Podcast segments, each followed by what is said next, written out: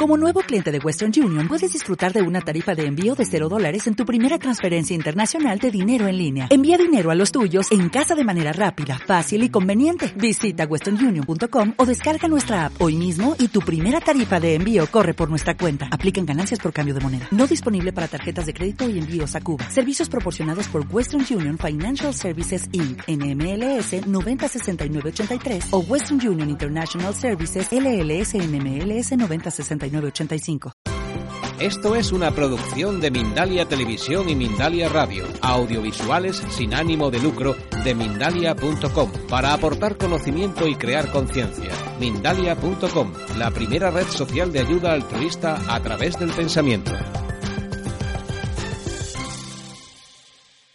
Que es que nuestro mundo emocional está muy relacionado con nuestras entrañas barriles eso de que pensamos con el estómago, de que se nos encoge el estómago, de que notamos mariposas en la barriga, no solo es un reflejo o una percepción que, eh, digamos, un poco mm, alejada de donde se producen las emociones.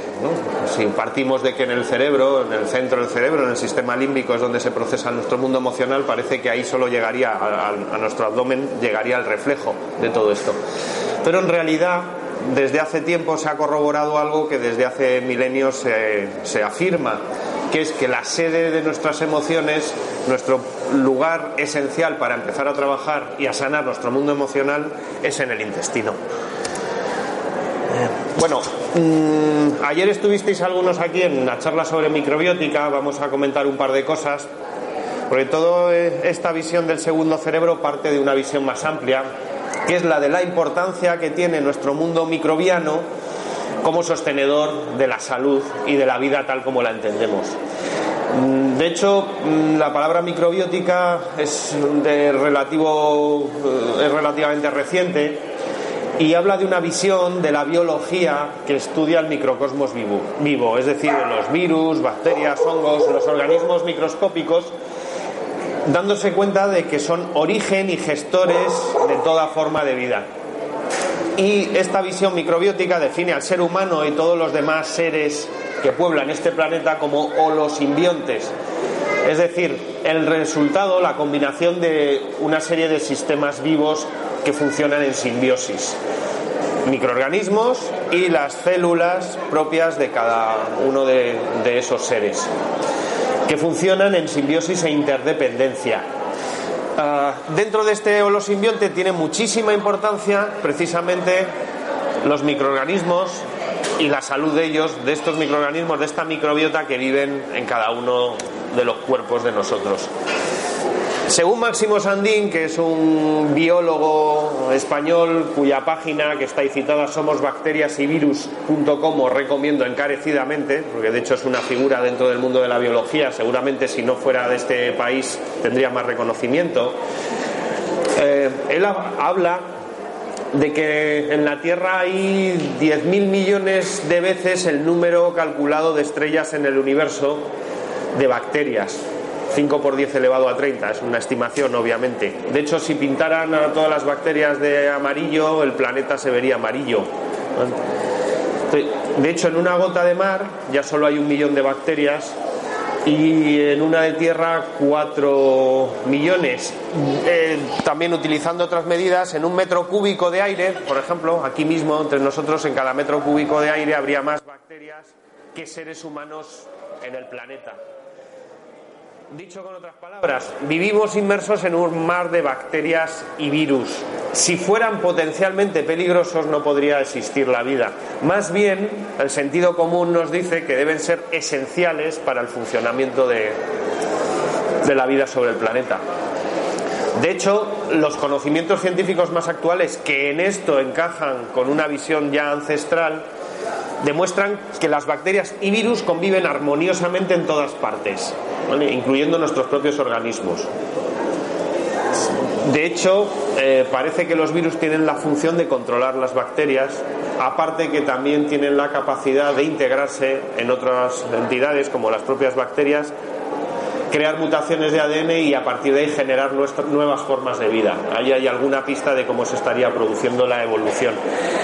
Lo que llamamos bacterias patógenas, o en este caso también virus que tienen una capacidad patógena, aparecerían solo cuando el medio en el que están, por alguna causa externa, pierde su equilibrio y entonces dejan el hueco para que los patógenos se desarrollen. En cada uno de nosotros, por cada célula humana, sabéis que estamos compuestos en última instancia de células. El primer, la primera entidad que podemos llamar viva, vida, es la célula. Nosotros seríamos un conjunto de células, en principio 10 billones eh, estimadamente. Por cada una de esas células con nuestro genoma humano conviven con nosotros 10 microorganismos, especialmente bacterias, que no tienen nuestro genoma, es decir, que son aparentemente eh, ajenos a nosotros, pero que curiosamente son parte fundamental de nuestra salud y de hecho no podríamos existir sin ellos. La mayor parte de estos microorganismos están en el intestino y se comportan como un solo órgano, con memoria individual y colectiva a la vez. Y este órgano es la microbiota intestinal, también pues, se, ha solido, se ha solido llamar flora intestinal, eh, nos quedamos más con el término de microbiota, que es más, más amplio y más técnico. Si el hígado es sería el órgano más grande del cuerpo, nuestra microbiota anda a la par, más o menos alrededor de kilo y medio puede pesar en cada persona, esto varía. Curiosamente, si el hígado tiene la función, funciones básicas de limpieza y transmutación, también de almacenamiento, de, por ejemplo, de la glucosa, eh, la microbiota depuraría las sustancias externas que llegan a nosotros y haría no solo de filtro, sino también de transformador todos los alimentos que tomamos se convierten en nutrientes merced a la intermediación de la microbiota. Por eso su papel es esencial. De hecho, se sabe desde tiempo inmemorial, y vamos a citar a Hipócrates, que todas las enfermedades se generan en el intestino. También, por tanto, nuestra salud se basa en la salud básica de nuestro intestino. Y dentro del intestino, dentro de nuestro sistema digestivo, el órgano básico que está relacionado con el mantenimiento de la salud sería la microbiota. Le llamo órgano porque aunque no tenga nuestros genes ya se considera un órgano como tal, porque de hecho tiene algunas funciones que son esenciales.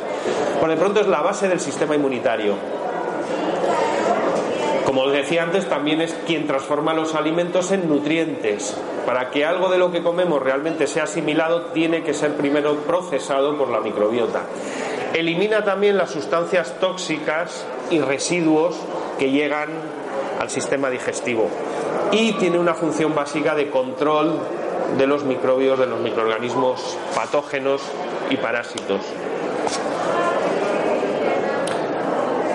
Empezando a meternos con el segundo cerebro, eh, vamos a explicar muy sucintamente cómo funcionaría nuestro sistema nervioso. Hay una parte que, que podemos llamar somática y otro autónomo. El sistema nervioso somático sería el que se relaciona con, nuestro, con el medio exterior.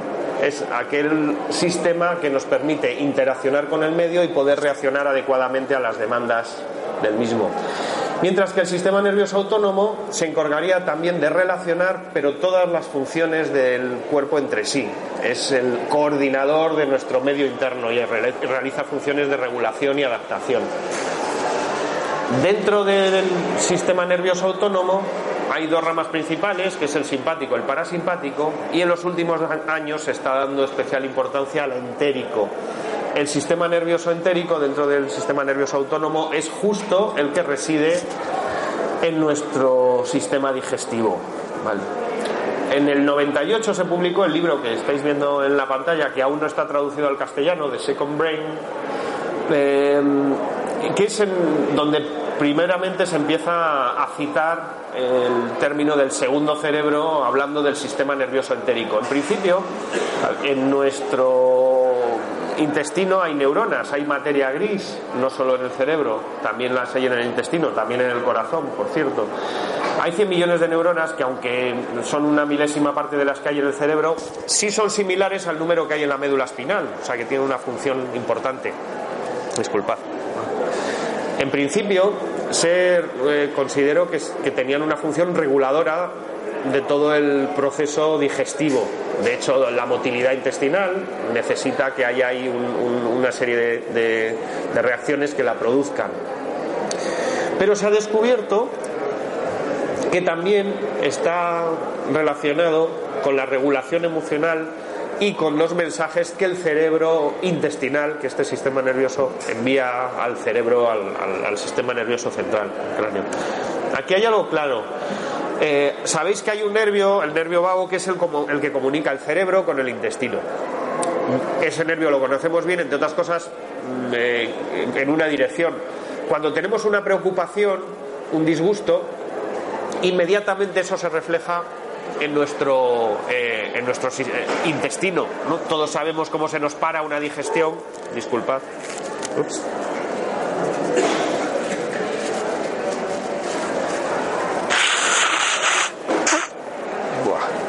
Bueno, todos sabemos cuando cómo se nos interrumpe una digestión cuando hay algún problema que nos acucia. Entonces, eso se explicaba merced a que hay un nervio que une cerebro e intestino. Curiosamente, se ha descubierto que, de cada 10 comunicaciones entre cerebro y intestino, 9 van del intestino al cerebro y solo una al revés. ¿Qué quiere decir esto fisiológicamente y por tanto a nivel práctico? Que es nueve veces más importante de lo que nuestra barriga le dice al cerebro que lo que el cerebro le dice a la barriga, hablando coloquialmente. Y esto abre una línea muy interesante que tiene que ver con cómo podemos cuidar este sistema nervioso entérico para que aquellos mensajes que le manda nuestro sistema nervioso central tengan que ver con la salud, con la armonía y con el bienestar. Hay una serie de funciones que ya se sabe que tiene eh, la microbiota dentro de, ese, de nuestro sistema digestivo. Y una precisamente es fabricar gran parte de los neurotransmisores que nuestro sistema nervioso utiliza. Los neurotransmisores son las sustancias con las cuales se comunica el sistema nervioso. Algunos os sonarán, la serotonina, que últimamente, bueno, ya desde hace tiempo se habla mucho de ella, porque de hecho se considera que puede estar detrás de procesos depresivos cuando está, vamos a decir, en niveles bajos. El 95% de la serotonina se segrega en el intestino, no en el cerebro. La dopamina, que mm, eh, está relacionada con procesos de aprendizaje, de refuerzo. Cuando descubrimos algo nuevo hay una sensación de, como de satisfacción. Eso tiene que ver con la dopamina. En defecto, de hecho, aparecen enfermedades como el Parkinson. En exceso también puede aparecer, por ejemplo, cuando hay un brote psicótico. Entonces, el 50% de la dopamina también se genera en el intestino y así hasta 30 neurotransmisores más. También es un laboratorio que genera benzodiazepinas, que son los tranquilizantes naturales, que nosotros los conocemos en su versión sintética porque son la mayor parte de los ansiolíticos que consumimos. Y se sabe ya que este sistema nervioso entérico es el sustrato de las emociones básicas, eh, lo que podemos llamar campo emocional positivo o negativo. A ver, todo lo que llamamos emociones tienen que ver con un mecanismo de nuestro organismo de orientación. Emoción viene del latín emotio, que es movimiento, porque la emoción aparece para recordarnos que tenemos que acercarnos a algo que nos va a dar bienestar o alejarnos de algo que nos está produciendo malestar muy resumido.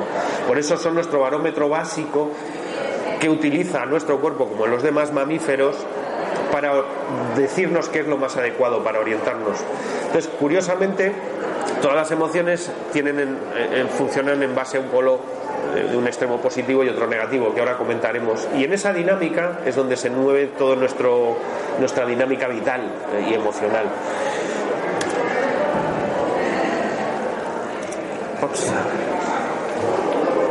Mm, utilizando el mundo micro como referencia, porque algo que hemos descubierto desde la microbiótica es que los mismos procesos con los que se puede entender la vida desde su, vamos a decir, desde su generación, desde que existían los organismos más básicos unicelulares, los mismos procesos llevan funcionando eh, ahora en el mundo macroscópico. Entonces es curioso reconocer que los microorganismos son, bueno, hay tres tipos principales, hay infinidad de ellos, pero por eh, su funcionalidad vamos a dividirlo en tres tipos. Uno son los entrópicos, es decir, los que favorecen el caos, los oxidativos, los putrefactivos. Cuando, por ejemplo, un organismo muere, hace falta que determinados eh, microbios se encarguen de deshacer toda la complejidad de ese organismo para devolverlo a las moléculas originales y que a partir de ahí pueda volver a surgir la vida. Son los que se encargan de, una vez que se cruza cierta línea y parece que va a imperar el desequilibrio y el caos, ya terminan de rematar la jugada degenerando, llevando la putrefacción y lo que podemos llamar a la muerte, que al final es un nuevo origen. Estarían los sintrópicos, que son los complementarios, son antioxidativos y son los que conservan, son en vez de putrefactivos fermentativos. Estos sintrópicos lo que hacen es colaborar, coordinarse para generar vida y, desarrollar la evolución. Entre estos dos no llega al 10% del total de microorganismos. El otro 90 y pico por ciento son lo que se llaman facultativos, oportunistas, que se apuntan a, aquellos de, los dos, tanto entrópicos como sintrópicos, que van ganando. Esto es importante porque también nos habla de cómo, de cómo conseguir el equilibrio vital. Si son los sintrópicos los que están predominando, el resto de microorganismos, por tanto de células, también van a ir hacia la sintropía, hacia el orden y por tanto al desarrollo y a la conservación. Esto traducido en el mundo, en nuestro mundo emocional, es fácil reconocer que hay emociones también entrópicas y sintrópicas y todas son, funcionan dentro del mismo eje. Es decir, hay un eje que sería en un extremo la calma y en el otro la ansiedad, otro que podríamos entender como euforia y abatimiento, o amor y miedo, o placer, dolor, saciedad, carencia. Todo el mundo emocional lo podríamos representar siempre en pares de opuestos, donde siempre habría un lado oxidativo, putrefactivo, entrópico, caótico y otro lado sintrópico, armonioso, saludable, aunque ambos son necesarios porque tienen su función. Y de hecho, cuando hablamos del mundo emocional, eh, el abatimiento no es una emoción negativa, simplemente, simplemente está indicando un proceso para un mensaje para ayudarnos a cambiar aquello que nos ha llevado al abatimiento. Pues estas emociones básicas se generarían en, en el intestino. De hecho, es fácil reconocer algo que se ha ido descubriendo. Cuando nuestro sistema digestivo, en este caso la microbiota, tiende hacia la putrefacción, las emociones que se manifiestan son también, vamos a decir, putrefactivas, entre comillas, oscuras, de abatimiento, de sensación de que nada tiene remedio y de que todo, si va hacia algún lado, va a ir hacia peor.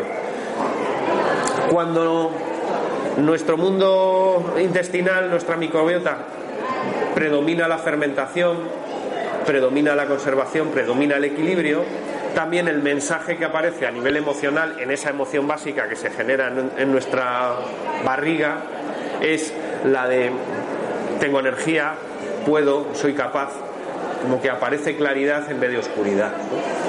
La psicología sintrópica, en realidad, eh, sería una visión dentro de la psicología que simplemente reconoce que todo tiende hacia la sintropía, es decir, la ley básica de lo vivo es la autorregulación. La naturaleza tiende a la salud, no tiende al caos. De hecho, aquí estamos todos los presentes merced a que a lo largo del tiempo, a lo largo de los millones de años, ha habido una tendencia de la vida a la autorregulación y a la supervivencia. Es decir, los mecanismos simbióticos, sintrópicos y de, vamos a decir, de fermentativos son los que predominan simplemente cuando permitimos que se dé la dinámica adecuada. Desde este punto de vista, entonces, para encontrar salud, lo único que tenemos que hacer es encontrar esas leyes que, al respetarlas, generan bienestar, generan salud. De hecho, eh, esto implica también reconocer que las mm, relaciones cooperativas o simbióticas son las que están detrás del crecimiento y, son el motor de la evolución. No sé si habéis oído hablar de Bruce T. Lipton, también es un autor, que es un, libro, bueno, un libro, varios, pero hay uno básico que es La biología de la creencia. precisamente basándose en las investigaciones de Candace Pert y algunas otras psicólogas que encontraron que todas nuestras células tienen mecanismos receptores de los péptidos que están detrás de emociones básicas. Dicho con otras palabras, todo nuestro cuerpo experimenta, cada una de nuestras células experimenta emociones. Lo mismo que cada una de esas pequeñas células que son parte de nuestra microbiota también experimenta emociones.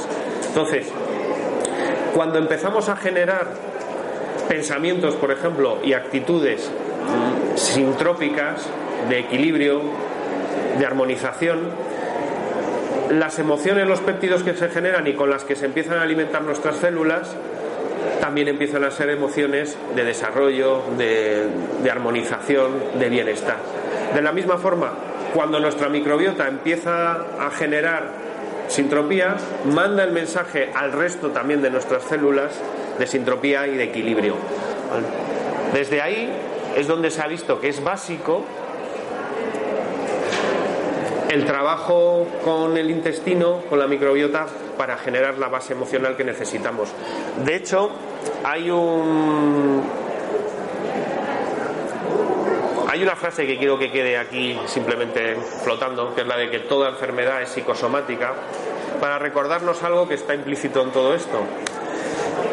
Cualquier dolencia, sea física, sea psicológica, siempre tiene un reflejo en el otro aspecto. Es decir, no hay emoción sin efecto físico, no hay dolencia física sin eh, contraparte emocional y no hay manera de abordar ninguna dolencia si excluimos alguno de los aspectos. ¿vale? De hecho, es curioso que incluso algunos de los abuelos de, la psiquiatría, como Philippe Penel, que se estudia en los libros así de historia de la psiquiatría antigua, mismo ya decía que la sede principal de la locura está en una región entre el estómago y los intestinos, en 1807. Hace un par de años, el presidente de la Sociedad Española de Patología Digestiva decía algo parecido, quizá más técnico. Afirmaba que cambiar la flora bacteriana intestinal puede variar la conducta. Se sabe que la interacción entre el cerebro y el intestino está ya comprobada y eso abre la puerta al futuro. Es decir, ahora mismo se está abriendo una línea dentro de la psiquiatría y de la psicología donde se utiliza la regeneración de la flora intestinal como una forma de aliviar multitud de problemas psicológicos. De hecho, se sabe que gran parte de las dolencias más comunes, como bueno, abatimiento o en su grado extremo problemas depresivos, ansiedad o el autismo o el mal llamado trastorno por déficit de atención, incluso problemas cotidianos como irritabilidad, eh, variabilidad de, ánimo, incapacidad de afrontar determinadas situaciones, eh, agotamiento psíquico, desde que se llama, que parece que es paralelo al físico, todas tienen un elemento común ya comprobado en, laboratorios y en la experiencia clínica, que siempre hay una, una inflamación intestinal crónica detrás de ellos o acompañando cada una de de esas dolencias. ¿Cómo se inflama nuestro intestino? De dos maneras básicas. Una, cuando hay un desequilibrio de la flora, que eso hace que alimentos mal procesados y toxinas que no debieran estar lleguen al intestino, atraviesen las paredes del intestino y entonces se va generando una toxicidad en sangre que hace que el cuerpo se defienda inflamando el intestino, defendiéndose de esa agresión. Esto es importante, sobre todo si alguno de aquí conocéis a alguien con alguna enfermedad inflamatoria intestinal este es un, tema clave y que a mí de hecho me toca bastante porque en la consulta hemos visto a bastante gente con este tipo de problemas. ¿Por qué? Porque los tratamientos que hay son inmunosupresores. Es decir, se ha vuelto loco el sistema inmunitario que ataca su propio intestino. Bueno, eh, quizá no se esté volviendo loco, sino que la naturaleza en su tendencia, como decíamos antes, a la salud, se defiende de algo que no debiera estar ahí. Entonces, si vamos unos cuantos pasos más atrás, empezamos a hilar un poco más y si encontramos esa disbiosis, ese desequilibrio intestinal, si encontramos una mala alimentación, si encontramos también algún eh, problema, vamos, a decir, emocional o algún conflicto que también está mandando la orden de socorro, aquí hay peligro y que hace que nuestra eh, digestión no funcione correctamente, en último extremo el sistema inmunitario acaba interviniendo para defenderse de esa agresión. Bueno, voy a citar a algunos profesionales, como la doctora Natasha Campbell McBride, que me interesa mínimo mencionarla porque es una psiquiatra infantil que durante varias décadas ha tratado a miles de casos de niños con todo tipo de patologías. Entonces, ella ha diseñado lo que llama, bueno, habla del síndrome del intestino y la psicología y parte de que independientemente de la dolencia que tenga el niño en cuestión, siempre va a haber pues, eh, algunas causas familiares, también del entorno, eh, individuales, pero lo que sistemáticamente ha encontrado en cualquier tipo de patologías es una inflamación intestinal de algún tipo. Entonces siempre empieza con un protocolo de regeneración de la microbiota y de eh, también regeneración de la mucosa intestinal dañada cuando la microbiota lleva mucho tiempo en desequilibrio. Hay un término que ahora en psiquiatría se está empezando a utilizar y que cada vez lo vais a escuchar más, que es el término psicobiótico, que lo acuñaron en el Departamento de Psiquiatría de la Universidad de Cork, en Irlanda. Eh, porque después de muchas investigaciones con ratones descubrieron que hay determinados mm, bacterias probióticas que cuando se aportan al, individuo, en este caso al, ratón, y en las cantidades adecuadas, producen un beneficio para la salud. Para esto hicieron distintas investigaciones, suprimieron con antibióticos fuertes la flora bacteriana de los, de los ratones y encontraron que había cambios en su comportamiento, más tendencias hacia, vamos a decir, hacia el abatimiento, menos capacidad de distinguir los peligros, como si no funcionara adecuadamente su sistema nervioso. Cuando volvieron a implantarles determinadas bacterias eh, intestinales, inmediatamente los ratones empezaban a comportarse eh, como si les desaparecieran estos síntomas. Entonces esto se ha ido comprobando también incluso en humanos eh, en concreto se, han hecho el estudio con cepas muy aisladas, porque así se funciona cuando intentamos aislar algo en laboratorio. Entonces, lo cual quiere decir algo muy curioso. Si de una forma un, tanto eh, limitada, por ejemplo, si solo damos el lactobacillus rhamnosus a un ratón y aún así hay cambios, teniendo en cuenta que la naturaleza lo habitual es que encontremos esta combinación de bifidobacterias siempre juntas, y de hecho se sabe que asimilamos mucho mejor eh, cualquier alimento, incluso un probiótico, si es un conjunto de cepas diferenciadas que funcionan en sinergia. Si a pesar de esto se encuentra que solo cada una aislada tiene un efecto, esto abre un campo increíble de experimentación y de reconocimiento de que la influencia de las bacterias intestinales para recuperar nuestro estado de ánimo eh, solo está dando los primeros pasos. Pero por eso os decía que la palabra psicobiótica que se os quede ahí, porque cada vez dentro de poco empezará a haber anuncios de productos psicobióticos para mejorar nuestra, nuestro estado de ánimo. Eh, bueno, hay, hay determinadas investigaciones, no nos vamos ahora a meter en detalle, pero por ejemplo, em, en Dinamarca se hizo un estudio muy interesante porque a lo largo de los años se estuvo siguiendo a pacientes de la seguridad social, como a 73.000 y sistemáticamente se encontró que en aquellos que había un marcador que indicaba que había algún tipo de inflamación crónica en el intestino, curiosamente también tenían índices de depresión mayor que la media. Acordaos de que siempre que hablamos de inflamación estamos hablando de un desequilibrio previo y de algo que curiosamente cada vez está más presente, que somos una sociedad inflamada, no de pasión precisamente, sino mm, eh, más bien en lucha y defensa permanente.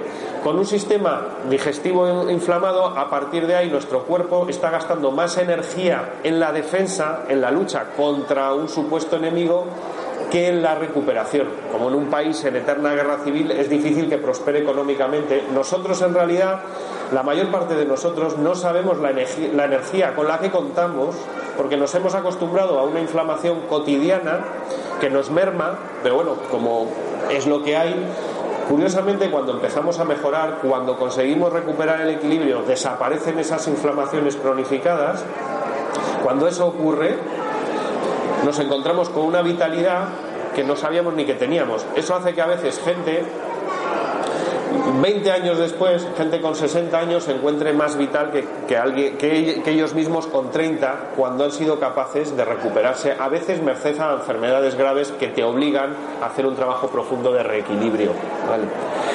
Eh, voy pasando rápido. Esto eh, sobre todo en un contexto igual más técnico, está muy bien cuando hay médicos o psicólogos. Recordar que ya hay eh, multitud de investigaciones que, clínicas y de laboratorio que están corroborando la influencia que tiene la microbiota en nuestro mundo emocional. Pero bueno, ahora simplemente las paso un poco así. Eh, por encima para no quedarnos. simplemente me voy a quedar con esta última que es de hace un año y medio, un estudio que se hizo simplemente durante un mes en Francia, en donde a dos grupos de personas, a unos les suministraron un suplemento probiótico y a otros un placebo, simplemente una pastilla sin efecto. A lo largo de 30 días, de un mes. Después les hicieron una serie de mediciones de depresión, ira, hostilidad, ansiedad y capacidad de, de resolución de problemas y se encontró que quienes habían consumido simplemente probióticos no habían hecho ninguna otra técnica especial psicológica, tenían mejores medidas que los que solo habían tomado el placebo. Esto nos recuerda algo muy básico, que cuando empezamos a cuidar nuestro intestino, primero tenemos que empezar a pensar en la microbiota que reside en él. A su vez, cuando la microbiota está equilibrada, inmediatamente empieza a regularse tanto la secreción de neurotransmisores básicos como de tranquilizantes naturales, como a crearse ese campo emocional que hablábamos sintrópico, armonioso, que lanza el mensaje también al cerebro de que está todo correcto y que está en equilibrio. Entonces, inmediatamente aparece un bienestar. Y secundariamente empieza a aparecer una mayor capacidad de respuesta, una mayor capacidad de gestión emocional y por tanto un mayor, un mejor rendimiento, tanto en, nuestro trabajo, en nuestros hobbies, como directamente en nuestras relaciones. ¿Cómo podemos ayudar a todo esto? Hay determinados principios básicos. Primero, como somos lo que asimilamos una vez que pasa por nuestra flora intestinal, o sea, somos lo que comemos vamos a alargarlo un poco. Vamos a decir, somos lo que asimilamos cuando nuestra microbiota lo procesa. ¿vale? Entonces tenemos que empezar a pensar en una forma de nutrición que sea simbiótica. Es decir, cuando comemos tenemos que pensar en qué le gustaría comer a nuestros microbios. ¿eh? Que tendríamos que empezar ya a, a contemplarlos con esa, digamos, con esa amabilidad y ese, ese afecto de un amigo que te ha acompañado toda la vida no un amigo, yo diría una importante y clave parte de, ti que nos ha acompañado toda la vida y que solo nos hemos acordado de ellos cuando ha habido un problema. Y de hecho, mm, vamos a empezar a decir, a cuando pensamos en las bacterias, a pensar que son quienes nos están ayudando y no pensar en un bicho espantoso que está a punto de, de devorarnos. ¿no? Así que pensando en nuestros bichitos, vamos a empezar a comer algo que a ellos les guste, que es lo que cuando procesan se va a transformar en nutrientes para nosotros, que son los alimentos simbióticos. Eh, los alimentos simbióticos son aquellos que son pre, es decir, que tienen alimento para nuestra microbiota, y probióticos, es decir, que también tienen microorganismos afines a, nuestros, eh, a nuestra microbiota. Y evitar aquellos que generan entropía. Acordaos de lo que hablábamos de los entrópicos y los intrópicos. Es decir, evitar aquellos que son acidificantes, oxidativos y que nos cargan de toxinas y que son pro, uy, perdón, que son proinflamatorios, ¿vale? Las harinas refinadas en general, algunas más que otras. El famoso trigo de consumo, ya cualquier parecido con el trigo ancestral es pura coincidencia y produce en todo el mundo algún tipo de, intolerancia, aunque ese trigo se tome integral. También el azúcar blanco, ya sabéis, a mí como psicólogo me interesa mucho esto, porque el azúcar blanco es un, aparte de un acidificador y desmineralizador muy potente, eh, es muy adictivo para el sistema nervioso. No sé si sabéis que es ocho veces más adictivo que la cocaína. A nadie se le ocurriría, darle una rayita a, un hijo, pero mm, desde muy temprana edad lo de hincharles a bebidas carbonatadas y dulces, dulces cargados de azúcar blanco, pues parece que no, no supone un problema. De hecho, hay una prueba, y no sé, hay algún documental que habréis visto, de coger a dos o tres personas cualquiera y pedirles simplemente que estén una semana sin tomar nada de azúcar. Es muy curioso observar el, síndrome de abstinencia que hay a partir del bueno a partir del primer día ya hay unos dolores de cabeza terribles, pero a partir del tercer día ya empieza a haber una necesidad de encontrar dulce que suena mucho a, otro tipo de procesos adictivos. Eh, los lácteos cuando están procesados como el kéfir ya es otro tema, pero la leche cruda, pues bueno, ya todos sabemos que en general no es digerible por ningún adulto.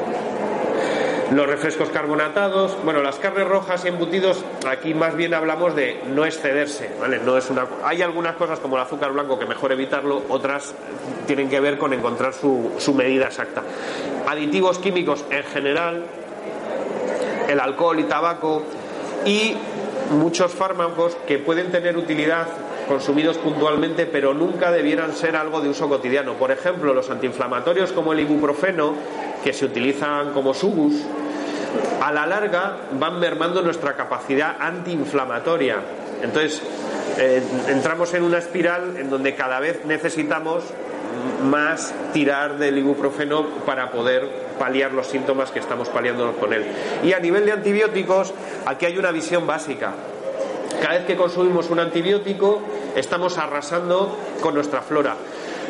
También se arrasamos con los patógenos, pero precisamente las bacterias saludables son las más delicadas y son las que primero mueren. Entonces, siempre que utilizáramos algún antibiótico, habría después que hacer una recuperación, una regeneración de la flora, que no es fácil, ¿Vale? que no es fácil, así que mm, incluso sin tomar antibióticos, tened en cuenta que muchas veces nos los cuelan. Cuando consumes carne, mm, vamos a decir, sin un origen ecológico, también es fácil que estés consumiendo antibióticos.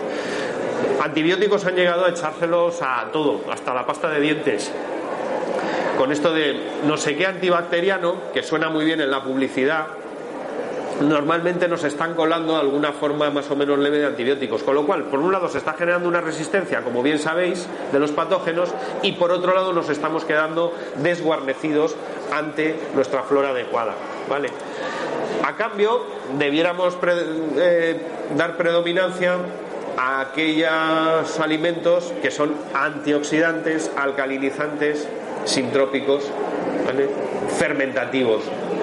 Las frutas, la fruta completa mejor que en zumo, las verduras, los cereales cuando se consumen integrales, por supuesto todo esto con el asterisco de, que sea de origen ecológico, porque claro, si tomas un cereal integral, un arroz integral y te lo tomas con todos sus pesticidas, pues bueno, es una combinación un poco delicada. Las legumbres, los productos en general fermentados, los germinados, hay una serie de, suplementos que debiéramos tener en cuenta. O sea, que en nuestra dieta hubiera alimentos probióticos, vitaminas, aminoácidos, oligoelementos, minerales, enzimas. Cuando un producto es lo más fresco posible, está cocinado a la menor temperatura posible y está lo, lo menos desnaturalizado que se pueda, es un producto más completo que tiene su carga enzimática, sus antioxidantes, etcétera. En el caso contrario estarían los alimentos muy procesados, eh, sometidos a altas temperaturas y con muchos aditivos. Hay unos alimentos tradicionales que son los fermentados. La fermentación siempre se ha usado para la conservación. Como hablábamos antes, los procesos fermentativos conservan. Entonces, además de conservar los alimentos, los productos fermentados tienen una cualidad muy curiosa. No sé si sabéis que, eh, bueno, conoceréis el chucrut, que es la col fermentada que usan en Centro Europa muchísimo, ¿no? Tú coges una col del huerto y mides su carga de antioxidantes, de vitaminas, de vitalidad y te encuentras que es excepcional. Sabéis que según van pasando los días va perdiendo vitaminas y propiedades. Si la metes en una nevera, todavía más radicalmente. Vale, pues si esa col la fermentas, a los seis meses abres el bote y la, y la analizas y tiene más antioxidantes y vitaminas que recién cogida del huerto. O sea que el proceso de fermentación no solo conserva, sino que además es una explosión de micronutrientes. Insisto en lo de los micronutrientes porque los nutricionistas en general dan mucho énfasis a los macro, que tengas una adecuada proporción de grasas, o sea, de lípidos, de carbohidratos y de proteínas, pero no tanto a la necesidad que tenemos de esos micronutrientes que aunque sea en pequeña cantidad, son incluso eh, muchas veces más esenciales que los macronutrientes. Podemos vivir igual con menos proporción de proteínas, de lípidos, incluso de carbohidratos, pero si perdemos determinados micronutrientes esenciales, por ejemplo, las enzimas o determinadas vitaminas, las enfermedades aparecen directamente. ¿no? ¿Os suena alguno de estos fermentados como la kombucha, el kéfir, el chucrut? Algunos de ellos son orientales y no son muy habituales. Por ejemplo, el miso sí que lo conocemos bastante. En Japón curan de todo con el miso. Cuando ahí entran, tienen un trancazo, lo primero que hacen es ponerse en ayunas y tomar calditos de miso. El miso es pasta de soja fermentada y es un alimento pre y probiótico muy interesante. De hecho, fijaos hasta qué punto es esencial el tener la flora intestinal en condiciones había una planta en, Hiroshima, en el hospital de Hiroshima, donde estaban tratándose solo con, con miso, de no sé qué enfermedades. Curiosamente, después de la bomba atómica, los que menos se vieron influidos por las radiaciones y desarrollaron muchas menos enfermedades posteriormente a causa de la radiación fueron los enfermos de esa planta del hospital que estaban solo tomando miso. El miso les había protegido excepcionalmente incluso de la radiación. Entonces, daos cuenta de lo que implica tener a nuestro amigo micro equilibrado y contento. Eh, ¿Qué hora es? Vale. Vamos a parar aquí para dar cancha a unas preguntas. Vamos a orientar el final de la charla con vuestras preguntas.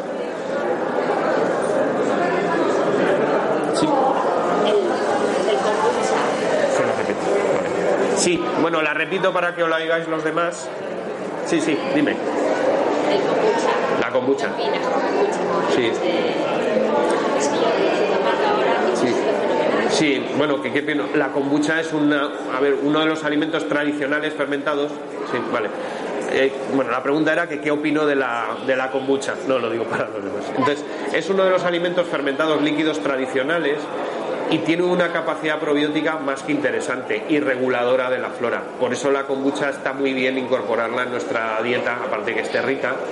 ¿vale? Sí, sí, sí. Se puede tomar siempre, exactamente. Sí, sí, bueno, ahí ya cada, Exactamente. Ya cada uno la dosis que quiera, pero vamos, es algo para tomar cotidianamente. Es como lo que hablamos de las sopas de miso. O sea, incorporar determinados alimentos fermentados en nuestra dieta es útil. Siempre lo ha sido. Hombre, hay suplementos específicos más poderosos precisamente para contribuir más a, a la regeneración de una microbiota que ya tenemos afectada, ¿no? Como los de microviver que tenemos en el, en el stand. Pero tradicionalmente, por ejemplo, en Japón, en países eh, orientales donde hay mucha cultura de fermentados y de productos crudos, y germinados. Eh, muchas enfermedades degenerativas que aquí están cada vez más en boga, allí apenas se conocen. Por ejemplo, el cáncer de colon es un en, Japón es una rareza y muchas enfermedades degenerativas y autoinmunitarias también. Señal de que tienen una dieta con el suficiente aporte de probiótico y prebiótico. Maca, que tomas todos los días maca. Bueno, ahí no sabría responderte. La maca en Sudamérica se utiliza mucho como un superalimento muy energético y con, muchas, eh, eh, con muchos nutrientes. Algunos dicen que es demasiado energético y que, bueno, igual habría que discontinuarlo. Otros que no está mal tomar todos los días. Entonces ahí no, no sabría decirte. No sé si alguien podría responder a esta pregunta más, pero vamos. Yo, por ejemplo, que tengo problemas de Sí, problemas de diverticulosis. ¿Qué me aconsejarías?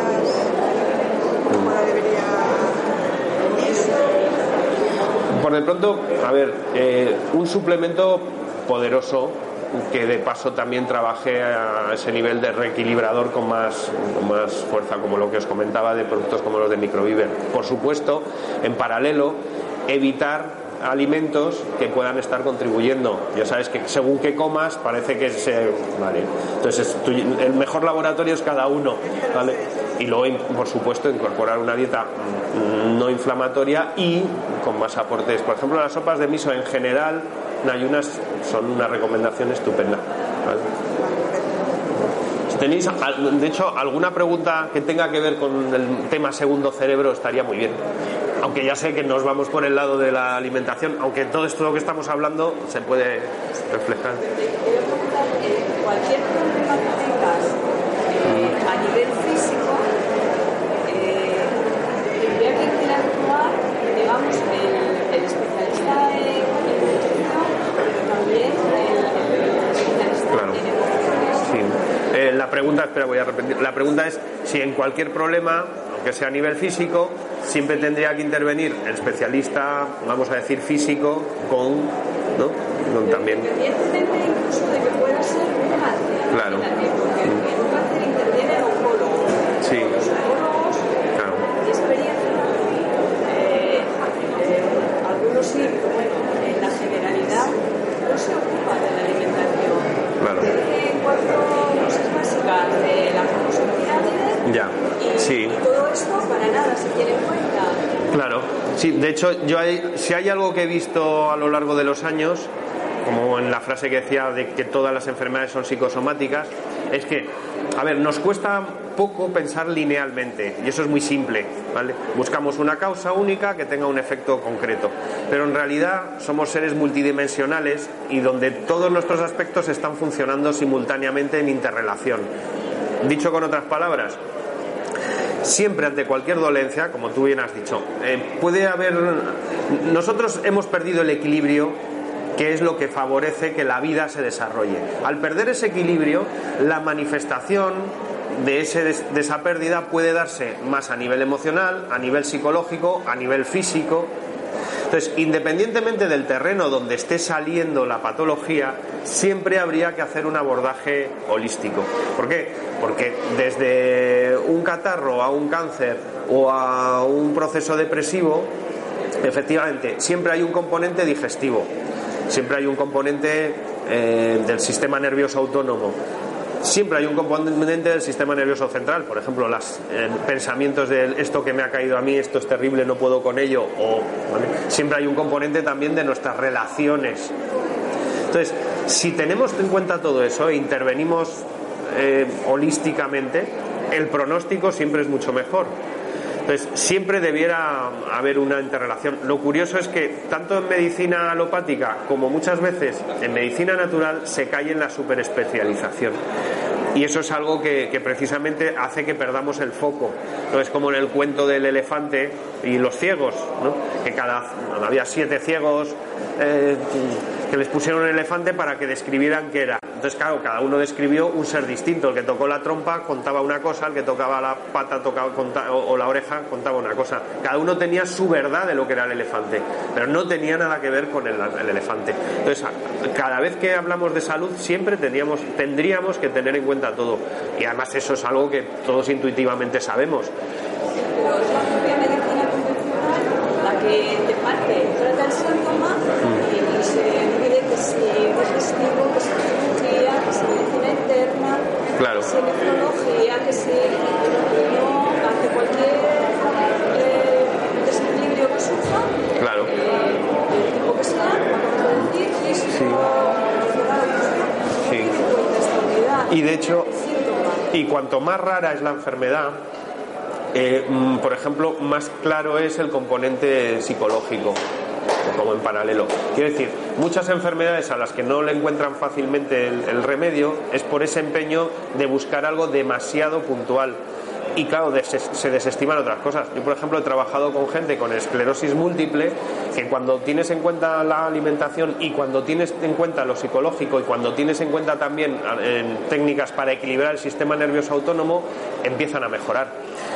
Claro, mientras nos empeñamos en gastar inmensas cantidades de dinero en, contemplar el ser humano aislado y troceado, pues así nunca vamos a llegar al origen. Es curioso, ya que citabas el cáncer, que con mucha diferencia la enfermedad a la que se han destinado más fondos para investigación con muchísima diferencia, cantidades industriales de dinero es el cáncer, infinidad de, de profesionales. A mí me parece muy llamativo que no encuentren, entre comillas, una cura al cáncer con todos esos medios. Seguramente es precisamente por eso, porque se busca una cura al cáncer que además tenga que ver con una pastilla o con una intervención que no tenga en cuenta al ser humano completo.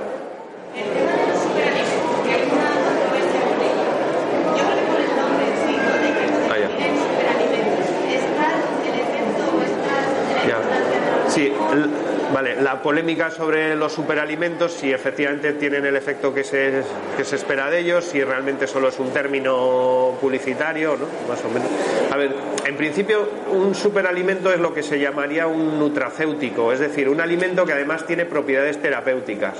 Entonces, sí que existe superalimentos porque siempre han existido determinados alimentos que en sí mismos tienen ciertos micronutrientes que son imprescindibles o que producen un efecto, eh, digamos, eh, clave ¿no? en el mejoramiento de la salud. Sí, existen. Otra cosa es, eh, bueno, el, no caer con el tema de los superalimentos pues a veces en mezclar churras con merinas, investigar un poco e informarse en concreto cuáles son las utilidades de este o de aquello, pero sí que son complementos que, de hecho, algunos de los alimentos que hemos mencionado se podrían considerar superalimentos, yo qué sé, hasta las algas o la chía sí que tienen propiedades que, entran en esta categoría.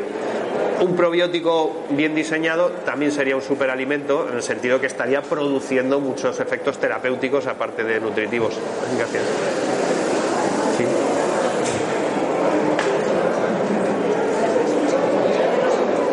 Las personas con esclerosis múltiple, sí. ¿Cómo? Perdona. ¿Necesitan una alimentación adecuada? Sí, sí. A ver, bueno, cualquier persona necesita una alimentación adecuada. Entonces, obviamente, cualquier. Sí, a ver, por de pronto, una alimentación la misma que todos, que no, que no sea inflamatoria. Así genéricamente, cualquier eh, eh, tipo de alimento que esté propiciando un estado inflamatorio va a agravar los síntomas y además eh, va a agravar, entre otras cosas, la respuesta inmunitaria. O sea, que todo lo que sea en una alimentación, vamos a decir, más depurativa, rica en micronutrientes, pero que evite toxinas y que no sobrecargue el sistema, va a ayudar.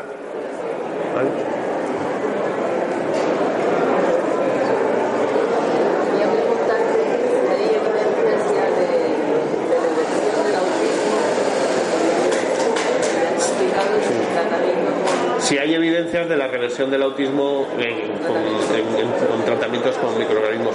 Sí, o sea, por ejemplo, esta psiquiatra, Nastasia Campbell McBride, sí tiene casos y luego eh, hay ya literatura al respecto. Lo que pasa es que hasta ahora ha habido más trabajos eh, cambiando la alimentación, o sea, evitando una alimentación que propicie la inflamación. Ahí ha, habido más literatura. Entonces, últimamente empieza a haber eh, eh, estudios donde, además de ese cambio de alimentación, incorporan eh, regeneración de la flora. Pues, de hecho, es una línea que aquí nos gustaría trabajar más con alguna asociación de problemas de autismo y entre otras cosas hacer algún estudio, por ejemplo, con estos eh, superalimentos de nutrición simbiótica. Pero claro, siempre habría que hacer. A ver, lo complicado cuando se hace estudios clínicos es que el problema es que para que eh, para hacerlo de una manera convencional se tienen que aislar variables que va un poco en contra de esto que estamos comentando de que somos un todo interrelacionado. Entonces, claro, eh, es un poco raro solo meter un elemento. Si ya añades a un cambio de alimentación, lo que normalmente se hace es quitar este alimento, quitar este alimento. Si es añadir un probiótico, es añadir este probiótico, pero sin quitar el alimento para ver la influencia de cada cosa, lo cual es un poco artificioso. Lo ideal es hacer un protocolo más complejo aunque luego no tengas claro cuál de esas variables es la importante, pero bueno, si se consigue merced a ese protocolo, lo que pasa es que luego ya, decir, ¿qué será más clave de esto? En sí hay una línea y, más que se quiere abrir, porque nos gustaría, de hecho. Los niños sí, desde, desde, desde siempre. Claro. A ver, de hecho, nosotros empezamos, nuestra primera colonia de, microorganismos son, es cuando, será cuando nacemos y viene de nuestra madre. Eh, a partir de ese momento, el contacto con el entorno sigue creando ese cultivo. No sé si tened en cuenta que cada uno de nosotros, igual que tenemos una huella única, nuestra huella de microbiota es única también. O sea, tenemos una combinación específica. ¿Por qué? Porque se ha ido creando con lo que hemos ido, con los microorganismos que hemos ido compartiendo en la familia donde nos hemos criado, el entorno, lo que hemos comido. Entonces, desde el principio estamos haciendo eso, con lo cual eh, dar específicamente determinadas cepas que se sabe que son necesarias desde que temprana edad es muy útil. De hecho, es conveniente. La kombucha. Sí, ¿Tú le has dado a probar kombucha? Sí, no, lo digo porque tú fíjate, en un, cuando un bebé ya empieza a probar cosas, ¿no? ya le vas destetando y empieza a probar cosas, no sé si te habrás dado cuenta, os habréis dado cuenta que prueban de todo. Tú a un niño de dos años le das en un dedo queso de cabrales y se lo toma con delectación. A los cuatro años no se lo acerques. Entonces hay un momento en el que estamos, de hecho, preparados para ir probando. A ver, no, evidentemente con dos años no vas a untar de queso de cabrales, no. Pero sí que sí estamos eh, precisamente adaptados para productos fermentados. A ver, en pequeña cantidad. Algunos dicen que no tendrían que superar el 5% de nuestra dieta. Pero un niño, por ejemplo, si nosotros eh, los productos estos de microhiver, pues se dan en gotitas, ya está, no hace falta más pero sí que siempre. De hecho, cada vez hay más pediatras de la seguridad social que recomiendan tomar probióticos a los niños que sistemáticamente enferman que de hecho es lo habitual, cada vez hay más problemas de, alérgicos, de asma y cada vez hay más enfermedades infecciosas, catarros, resfriados, bronquitis en, en, los colegios. Y se sabe que en buena medida es porque la flora de los niños está arruinada desde, que, desde el nacimiento. ¿Qué recomendaríamos, niños? Pues algún algún probiótico así, pues, en gotitas, y en que empiecen a acostumbrarse a tomar, por ejemplo, ya sé que un niño unos germinados pues igual no, le van, pero si eh, cuando le, a ver, si todo lo que implique tomar frutas crudas, todo lo que implique, pues yo que sé, igual le gusta chupetear una manzana o una, una, zanahoria ecológica, fantástico. Y que luego andan por el suelo y eh, otra recomendación sería en la casa no utilizar productos de limpieza bactericidas. Hay una línea de productos de limpieza con microorganismos regeneradores, si queréis, hay, mm, bueno, en el stand tenemos un experto en el tema que se utiliza con ganadería, con agricultura y para limpiar en los hogares, que es limpiar con bacterias, con bacterias regeneradoras. Entonces, no permiten que mm, se proliferen los patógenos, además eliminan los olores, para que os hagáis una idea, en una casita que tengo aquí en el pueblo, que cada vez que iba y venía, eh, vamos, salía mugor de, de, todos lados y los armarios olían a humedad que no había quien. Pues desde que empecé a, a fumigar con EMS, a limpiar con eso, desaparece el olor a humedad desaparece el olor a humedad porque la putrefacción la tienden hacia la, fermentación. Y el suelo pasa a estar cargado de microorganismos que si el niño anda por el suelo, se va cargando sin querer de eso también. O sea, hay muchas maneras de ir incorporando bacterias y una es esa. Pero claro, cuando el entorno tiene algo que ofrecer, si insisto, eh, tenemos un entorno aséptico, no estamos facilitando el sistema inmunitario del niño. Sí. Sí, pero bueno, si queréis ahora ya podéis informar en el stand, que, pero son fáciles de encontrar. ¿Alguna pregunta más? Si has hablado de la ingesta de microorganismos, sí. pero no has hablado de, de, lo que puede ser la prevención en cuanto a la higiene que podemos seguir cada cierto periodo de tiempo, como lavado de codo, etc. Mm. Y también me gustaría saber eh, la importancia de haber descubierto neuronas en el estómago.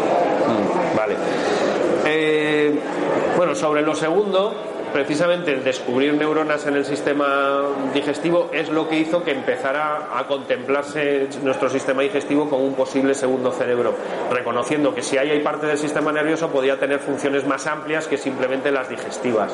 Entonces, eso es lo que ha dado lugar a todo un redescubrimiento de lo que ya desde Hipócrates se venía diciendo que es la cómo en el intestino está la clave de la salud y de la enfermedad y por tanto también de la salud psíquica y emocional. Y respecto a lo primero, eh, de la adecuada higiene, a ver, un detalle es esto que estaba comentando. Nos conviene empezar a, estar relacionándonos con el medio en el que estamos, no huyendo de él. Es decir, no pasa nada por, eh, estar en contacto, yo qué sé, si se te cae un trozo de manzana al prado y lo coges, está estupendo comértelo directamente. En nuestra casa, si empezáramos a limpiar con microorganismos, ya estaríamos colaborando a una higiene también interna.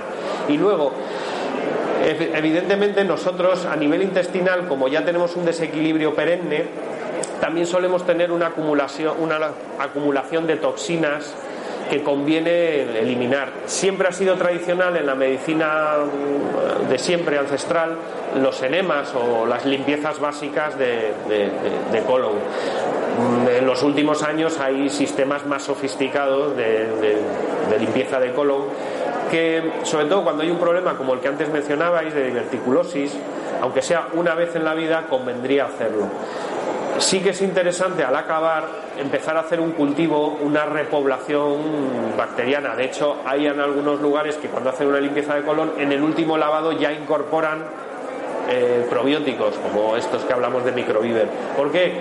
Porque es una limpieza muy potente, pero también precisamente se lleva todo, se lleva las toxinas, pero también se está llevando las propias bacterias o parte de las bacterias que están con nosotros. Entonces siempre habría que tener cuidado luego de repoblar. Y si luego nos acostumbramos a tener una dieta con la menor cantidad de toxinas, eh, una dieta que no sea inflamatoria, como comentaba antes, y con el aporte continuo de pre y probióticos, Tened en cuenta que nuestras propias bacterias se encargan de eliminar muchos de los desechos. Llevado a un ejemplo externo, los microorganismos regeneradores, que serían la, misma visión de las bacterias probióticas, pero para el medio externo, se pueden utilizar y de hecho se utilizan, por ejemplo, para eliminar eh, los residuos de las fosas sépticas. Los lodos que van quedando en las fosas sépticas, con microorganismos regeneradores se los comen y desaparecen. Pues de la misma manera si tenemos ese aporte probiótico, nuestras propias bacterias pueden estar haciendo eso mismo en nuestra propia fosa séptica, que muchas veces es el colon. Es otra forma de limpieza, vamos a decir, desde arriba y, más blanda y, seguramente con eh, más, ¿cómo decirlo?, mm, más amable para el cuerpo también. Bueno, eh, pues gracias por vuestra asistencia y con cualquier duda pues podéis tenéis nuestro contacto en el stand nuestra página web para cualquier bueno para más información de todo esto es Vidalia Salud con v vidaliasalud.es y ahí podéis encontrar eh, textos y bueno y lo que queráis. Y sobre todo ponernos en contacto conmigo si tenéis alguna otra duda. Pues muchas gracias a todas